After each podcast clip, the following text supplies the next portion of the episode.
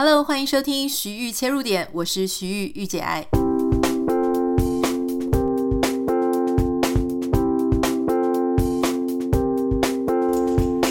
Hello，今天要跟大家分享的是关于有趣的科技新闻哦。呃，我在这个 Financial Times 上面呢，看到一个非常有趣的，叫做穿戴式珠宝。如果你还不了解什么是穿戴式装置的话呢，其实稍微讲一下，它就是我们现在常常在使用的智慧型手表这一类的东西。例如说像呃智慧型手表啦、智慧型手环这些东西，你只要穿戴在身上呢，它就像是一个 sensor，呃这个感应器，它不断的会把你的身体上的各种数据记录下来。那像我们知道。呃，这个比方说运动型的手表，它里面可能会帮你监测你的心跳啦、血氧啊、睡眠啊、压力啊，还有你每天当然还有你走的步数啊等等的。那现在其实穿戴型装置呢，它不只是可以测量这一些东西，还有很多啊各种不同的应用上啊创意的发想。但我其实很喜欢看这一类的新闻，因为我觉得这一类的新闻可以帮助我了解说，哇，就是一方面知道科技有多进步，第二方面是我其实常常会觉得一个很棒的研究员、很棒的科学家、很棒的这种跨领域衔接的人士哦，他们常常要对人各种不同的大小需求要非常的敏锐。我相信绝对不是一个可以跟别人疏离的人去想到这些东西的。例如说，像这个最新的，他们开始告诉大家说，他们正在研发的是所谓的医疗珠宝，也就是这一些穿戴型的珠宝呢，它其实不是一般的珠宝，它有科技的 sensor 好的功能，然后可以帮助人的健康啊，不管是身体啊、心理呢，都得到很多帮助。例如说，有一位在 Siena 大学的教授呢。他其实就发展了一个叫做可以帮助听障朋友感受到声音的珠宝啊，因为他有一位好朋友是听障，那他就一直觉得说，他们出去这个 club 啊，或是 pub 玩的时候呢，他常常觉得他的朋友不够尽兴，因为他可能因为没有办法听到声音的关系，所以这个珠宝呢，它可以帮助去。听周遭环境的声音，然后把这些环境的声音的资料收集下来之后呢，透过的形状的变化、光线或是震动，让他这个听障朋友能够感觉到声音的韵律跟变化。我觉得这个很有趣哈。那他这一项这个设计呢，也得到欧盟的支持，因为你想这样子的设计，它其实真的是很有意义，它可以帮助一整个。就是有听障族群的朋友们呢，能够感觉到那种声音的律动，结合了创意设计跟科技。那另外一个很有趣的呢，是墨尔本皇家理工学院的研究员设计师，他叫海斯，他发明了能够帮糖尿病患者注射胰岛素的珠宝，那也能够做心脏检测的这个项链哈。海斯他曾经，他就是一个发明家，他做了非常非常多有趣的设计。他之前呢，因为大家知道说，呃，助听器其实每一个人的状态会不太一样，大小声啦、耳廓啊，这个的一些形状等等，所以你常常，因为我自己也没戴过了哈，但是我们有听过，就是戴过的长辈，他常常就觉得说，嗯，要调整啊等等的。那这个海斯他就发明了，就是他可以自己调整、自己设应不同使用者的这个助听器。他的发明也得到奖项，可是我觉得更有趣的是，海斯呢，他曾经发明了一个叫做 CAT 的胸针，哈，The Cat，那不是猫哦，就是 CAT 的这个胸针。这个胸针有什么特别的地方呢？这个胸针它可以侦测，哈，穿戴者他讲话的开始或结束，也就是说，它其实是可以侦测你的话语。那它可以侦测佩戴的人，他每天所说话的单词的数量，好，跟这个他内建的这个 data，就是他内建的资料，可以跟健康人际互动关系的人去比较。好，那比较了之后呢，你如果每天佩戴这个胸针，然后你所说的话的单词呢少于一定的水平、一定的数字，这个胸针就会自动发送简讯、发送警讯。给这个人，好，他在这个资料里面内建的，就是跟他关系比较亲密啊，应该说，如果关系比较亲密，可能很少，可能不要不会讲话了啊。比方说，呃，他其实这一个设计是为了独居老人，所以这个警讯就可能会送到独居老人的小孩的手机，或是这个卫生保健工作者，或是一些志愿服务的人，让他们知道说这个佩戴者呢，他每天他现在是一个非常社交疏离的状态。他其实背后当然不是真的为了这种我们这种内向型的人呢、或是这种一般的独居者，他其实为的就是主要的族群，就是锁定这些独居老人。那当独居老人他如果有一些正常的社交活动，出去聊天的话呢，其实是没什么问题的。那怕就怕在说，哎，越来越封闭哈，然后也没有一个正常健康的互动关系。像前一阵子这个罗佩颖的事情呢，他其实引发了很多社会上的关注。但罗佩颖不算是很老的人，但是呃，独居者他自己的一个安危啊，或是会不会孤独死这件事情，重新又被大家拿出来讨论。如果有一个这样子的呃穿戴型的，比方说胸针呐，哈，或是任何穿戴型的装置，它可以去判断你应该有的单词数量，哈。好，讲话的单词数量，那它其实呢，就同样可以去帮你做一个呃卫生、心理健康或是个人的这个生活情况的一个掌控。那我觉得他这个其实真的非常有趣哈，因为其实也不只是独居老人啦，如果是有一些呃心理疾病啊，或是忧郁等等的人，他其实也可以透过这样子的装置，能够被、呃、monitor，能够被帮助，得到他们所需要的帮助。那当然，其实我相信大家听到这里呢，可能会稍稍觉得说，哦，所以这个穿戴型装置它当然有它的方便的地方。那当然呢，一开始会有人想说，嗯，那这样子真的是好吗？这个我们待会儿在呃后半段节目的时候，我们来讨论哈。大家先当做一个新知听一听。其实在，在呃如果说讲到穿戴型装置呢，不能不提到有一个很有趣的发明哦，是 Google 跟 Levi's。就是做牛仔上衣的这个公司，他们在二零一七年的时候，其实推出了一件智慧型的夹克。好，那一件夹克呢，差不多要台币一万多块。那这个智慧型上衣其实研究了三年了，他们从这个二零一五年就开始在做研究。主要呢，这个智慧型上衣，它是就是当然可想而知，就是一件牛仔外套，它提供给那种喜欢骑自行车的人。当你在骑自行车的时候呢，呃，你只要这个这个蓝牙呢接收器可以跟手机连接嘛，哈，那你这个用户呢，他其实可以去触透过触碰它的这个呃布料里面的一个高敏感区域，那他就可以去啊、指挥你的耳机啊，指挥你控制你的音乐，比方说你从下往上滑你的这个袖子，好，或是你的衣服，就可以控制音乐。你可以让手机读短讯，然后你还可以接听电话。当你想要停止音乐的时候呢，你只要这个把手自然而然的呢放在你的右手，放在你的左手手腕上，它就会停掉哈。那我觉得更有趣的事情是，这个外套它其实也可以结合 Google Map 哦。只要你在这个搭配，就是你只要在出发之前呢，你可以让你的外套跟它的 App 连接好。那你需要导航的时候呢，你只要拍两下你的左边上衣的呃左边上衣的衣袖，那它就可以自动调出你要去的 Google Map 帮你做导航。好，所以其实呢，很多人就是在骑自行车的时候，你是不方便拿手机的。但是你只要穿戴穿上这个智慧型外套的时候，穿戴型这个非常方便的穿戴型装置，你就可以完全不用担心的，然后就去这个骑你的脚踏车，然后你可以听到导航。呃，在这样子的一个状态下，我相信大家现在大概稍微可以了解哈，说在科技上面呢，很多人就说为什么大数据这么的重要？原因就是因为所有的穿戴型装置呢，它其实都在吸收你的数据。那当然，它的背后哈，就是需要非常非常大量的一些这个读数据的人才。那他怎么样去判断你的资料是正常或是异常呢？也就是透过他虽然一边吸收你的、接收你的数据、储存你的数据，他一方面呢，因为他背后收到了全世界的人的数据，所以他很快的能够分辨说正常值在哪里、异常值在哪里。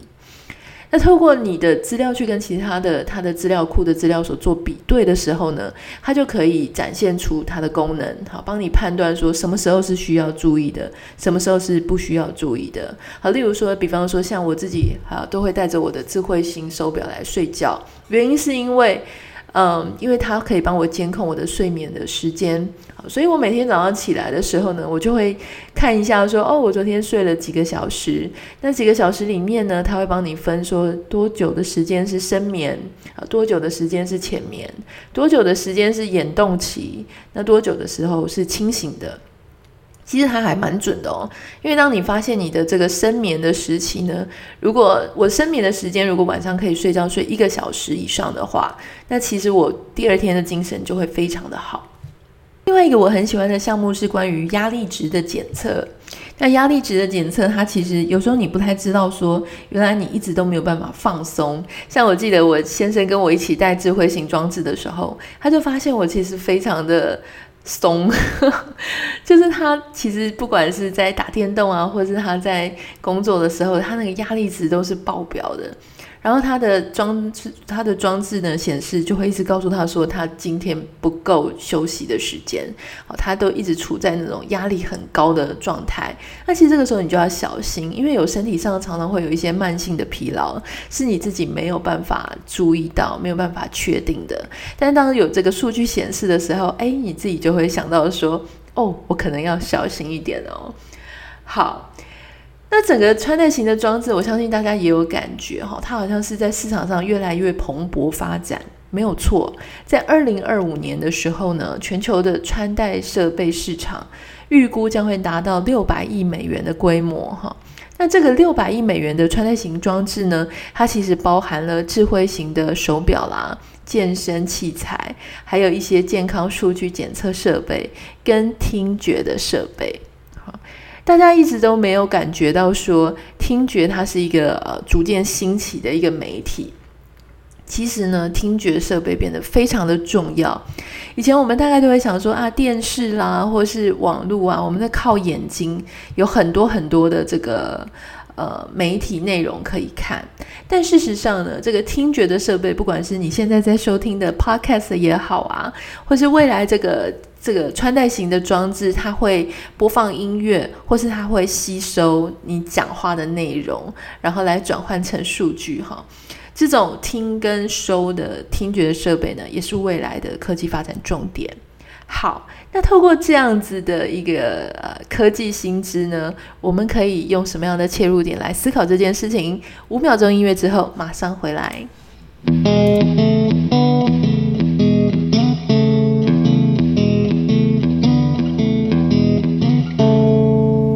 刚刚听到现在呢，我想大家应该都跟我一样非常的兴奋哦。就是说，未来我们有更多更多的机会可以了解我们自己的身体健康，然后甚至是心理健康这些。呃，其实我自己个人是对科技还蛮乐观的啦。就是我喜欢，就是那种，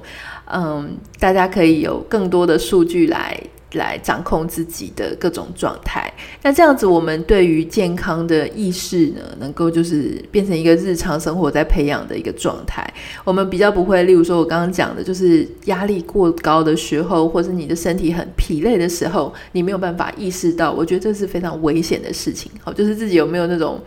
意识感啊，病视感啊，这个事情是很重要的。那像我自己呢，现在的手表它上面它有一个身体电池的功能。当然，这个身体电池的功能背后的数据，当然它是这样讲，我不太确定是不是 exact，就是真的是这样。它是按照你的睡眠时间、压力值，还有你的身体的一些等等数据哈，它去综合的一个指标。那当我这个身体电池呢睡饱饱的时候呢，如果我的睡眠是充足的，它会充到一百。然后它会开始根据你每天你接下来这个小时啊，就是每一分钟你的压力值跟你的状态来去这个你的电池会有一点多半是扣啦扣分。但如果你处在一个休息的状态啊，或者是情绪很放松的状态，它有时候会回升。那有时候呢，我从一天早上工作到晚上的时候，其实有时候晚上的时候，我有时候会想要继续做事，因为我感觉我没有很累。可是我看一下我的电池呢，如果它已经降到非常疲惫的状态的时候，我现在就会开始让自己就是不要在那样子的状态去工作，因为那样子的状态去工作呢，其实你会发现说自己的效率其实不好。你只是脑子、大脑没有感觉你累，可是你身体呢其实是累的。他在这样的状态下呢，最好的事情就是你去放松，最好是看看电视啦，哈，或是做一些不用花大脑的事情，或是写写日记啊，就是不要去做那种你还需要高度脑力生产的工作。那还有就是，我手上会有很多的 App，它会记录，我会自己去记录我我自己的各各种状态哈。那比方说，女生她会有生理期的周期的这种 App，然后或是因为我自己是一个数据控，所以我不管是什么番茄时钟工作法，我有一个 App。然后我现在在做的间歇性断食，我也有一个 App。那甚至呢，其实还有就是，你知道，其实各种 App 都有，你想得到的。比方说，它也会也会有一些记录你性行为周期的 App，哈，你就可以在上面，如果说你有发生亲密关系的时候，你就在上面填写。今天的日期啊，哪一天的日期？那这样子，如果说，比方说你有各种状况的时候呢，比方说要你想要怀孕呢、啊，或是有一些人他 maybe 就是他可能有多重性伴侣等等的，那个时候呢，他就可以去往回推，说到底发生了什么事情，对自己的认知有一些这个了解。那那样子的 app 上面，其实它还会很细分哦，他会问你说，你发生的这个亲密关系到底是哪些？好。如果你有兴趣的话，你自己去下载，你大概就知道。那这些数据其实，当然，我觉得科技它有它方便的一面，也会有它让人就是，呃，可以值得被讨论的那一面哈。比方说，像我其实就一直在想这件事，就是到底它跟隐私之间的界限应该要怎么样去取舍。我想坊间你一定常常听到很多人在怀疑他的手机是不是可以听到他的讲话。好，比方说，如果说今天你的 Siri 它可以在你叫它的时候，它立刻做反应，啊，或是你的不管是 Alexa 等等，就是你的音箱机器人，在你叫它的时候，它会立刻有反应，那表示说它其实一直都在保持警醒，就是有在接收你的。语音的状态，那你要怎么确认这些语音？这些你平常日常在讲话，你以为他没有在听，但他其实有在听的这些语音，你怎么确定他没有被录进去？好，他也许没有公司没有卖出去，但你没有办法保证一百趴的保证说他没有被整个记录下来。而且我们在这个穿戴式的珠宝上面，你其实可以知道说，你现在要做到让科技不断不断的在在这个收听你的讲话，这件事情是做得到的。好，那你怎么样确定说，以后哪一些东西科技上的装置是可以一直在收你的语音，哪一些不行？好像我们刚刚讲的，像这个那个胸针，就它可以帮独居老人判断说他的语音啊够不够单词量啊，像这样子的一个科技，事实上一定也可以运用在别的里面。哈，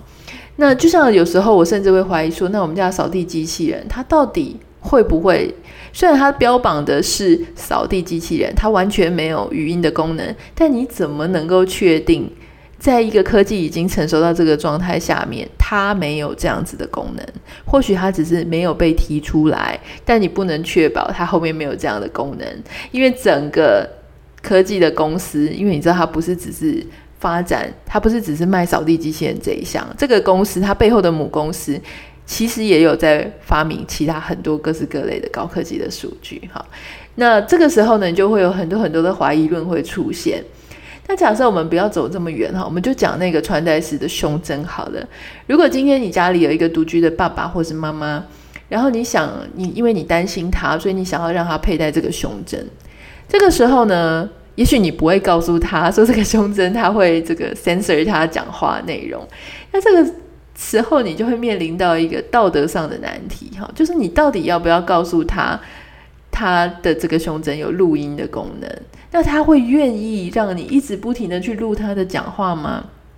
如果像是我妈，我觉得我妈肯定不会让我一直去录她的录音，这样不然她跟她的朋友讲话聊天的时候，甚至也许偷偷抱怨我，或是偷偷臭屁什么等等，所有的话全部都会被录下来。好，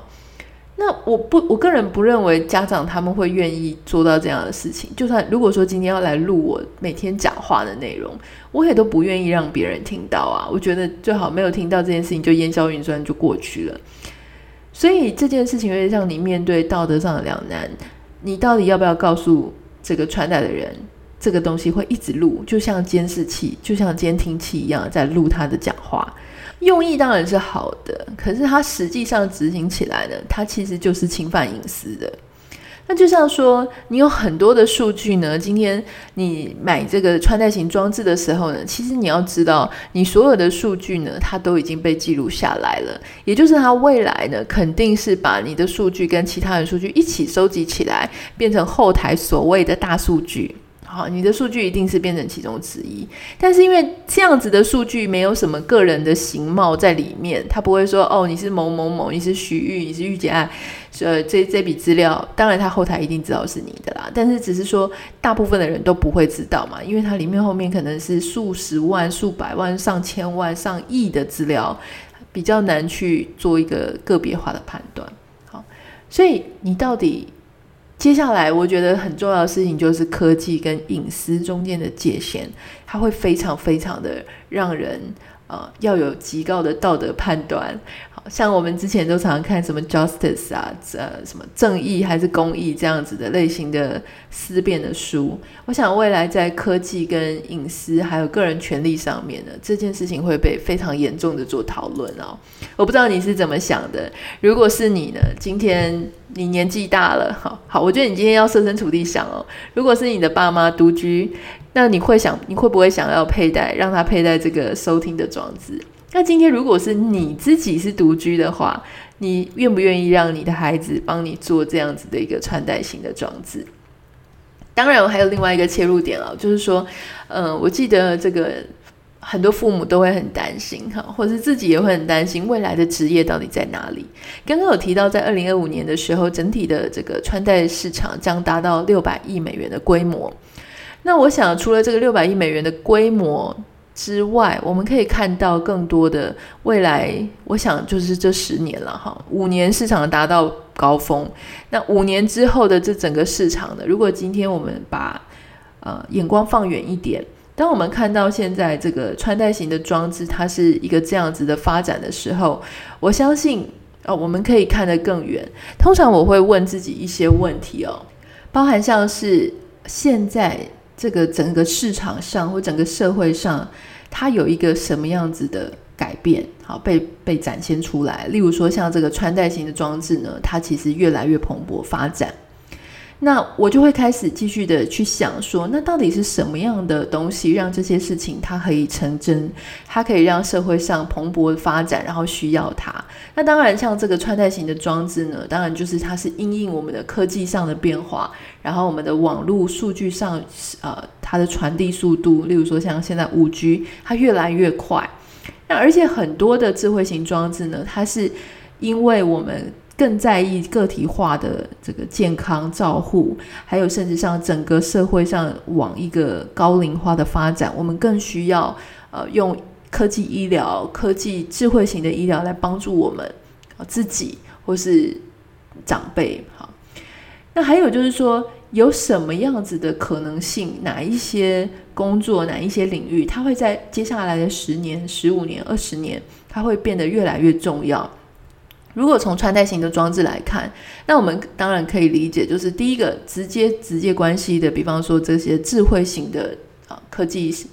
制造师啦，好，然后设计师啦、研发人员、工程师等等，这个绝对是最相关的。那其次呢，它的周边开始就会产生出非常多很重要会被需求的产业，例如说像这个是数据处理的这个大数据的分析师。好，资料的处理、资料的预测、资料的探勘，那还有就是这些能够让数据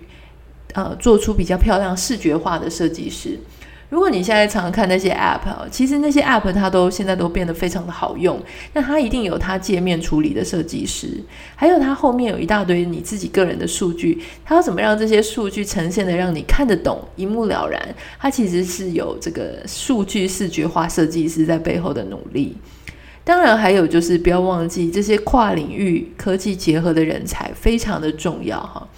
那所有的领域现在都不是只是工程师就能够做出一个穿戴型装置。你要想一个穿戴型装置，它一定除了工程师之外，它还有一些时尚产业。好，比方说就讲那件 Google 跟 Levi's，他们为什么要合作？因为一个有科技的 know-how，一个有做衣服的 know-how。你不要忘记穿戴型穿戴式的装置，它始终还是一个必须要被穿戴的东西。如果你今天只是穿戴一个硬邦邦的东西，没有人能够穿得久，没有人会想穿。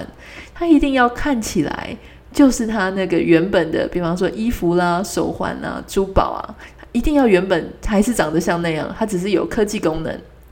所以呢，它必须要有一些跨领域结合的人才。当然，这个背后里面还有要有一些非常有创意的去思考的一些人才哦，不管他是研究员啦、设计师啦、工程师啦，哈，或是艺术家，他在背后呢，他必须要有非常敏锐的观察力。啊，他比方说，像刚刚有讲到说，给糖尿病注射胰岛素的珠宝啦，或是这些为独居老人服务的这些等等的设备，它其实都不是凭空而来，而是我们踏踏实实的活在生活当中，然后我们观察到很多人的需要，很多人的需求，我们能够设身处地的着想，这些创意就是从那样子非常贴心、很体贴的心情而发展出来的，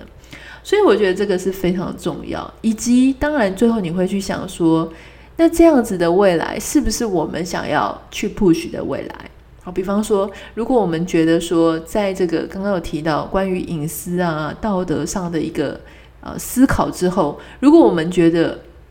虽然它很两难，但是它还是一个我们希望能够驱动的未来，它是一个我们想要达成它的利多于弊的时候。那其实我们就应该要去想办法让这个产业蓬勃发展起来。不管是你去投入，或是你今天是一个有能力去帮助他们、有能力去使用他们，或甚至有能力去捐款给他们，嗯，就是我们可以去想一个办法，让我们自己能够投入，更加 join 参与在这样子未来的发展里面。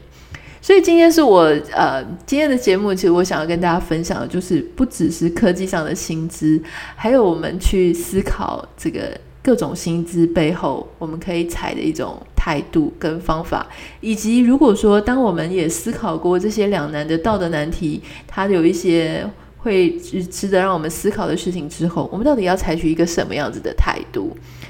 那当然，如果现在你的小孩呢，他其实是。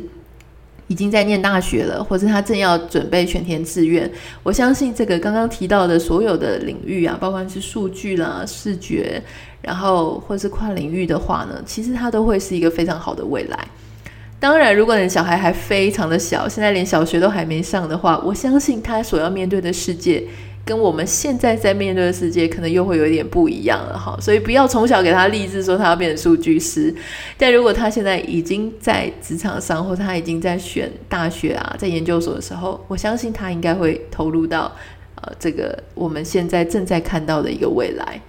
好，如果你是这一集才加入的新朋友呢，我很欢迎你可以呃订阅我们的频道，订阅我们的节目，这样你才可以收到节目的更新通知。我们这个节目聊得非常广泛啦，哈，有时候聊心情，有时候聊成长，有时候聊呃时事，有时候聊我喜欢的科技等等的各种话题都会聊。那我也很欢迎大家可以把你收听的想法、收听的感想，可以传讯息到我的 IG 账号、Instagram 账号。我的账号是 Anita 点 Writer A N I T A 点 W R I T E R，Anita 点 Writer。这个礼拜我也收到非常多的私讯的来信哈，我多多少少都会，如果你是有写内容的话，多多少少都会回复的这样子。嗯，我也很开心。其实收到大家的讯息，对我来说真的是非常非常非常温暖的事情。因为你其实一个人在节目里面讲话，其实你都不知道说到底大家有没有共鸣啊，大家喜不喜欢呐、啊？呃，所以很多时候朋友给我的打气哈，就是你们写信来给我打气，我真的都非常的开心，就足以在支持我。我今天早上也是五点起床啊，开始录这样子。我想你们的鼓励都是我的，真的都是我的动力。呃，当然也要非常非常非常请大家帮个忙，就是帮我到 Apple Podcast 帮我留下五颗星，然后还有你的留言。其实我也很喜欢看大家的留言哈。虽然说有时候我会觉得很冤枉啦，有时候呃，其实大家都很喜欢听，就因为一个小缺点就变四颗星，我会很伤心哈。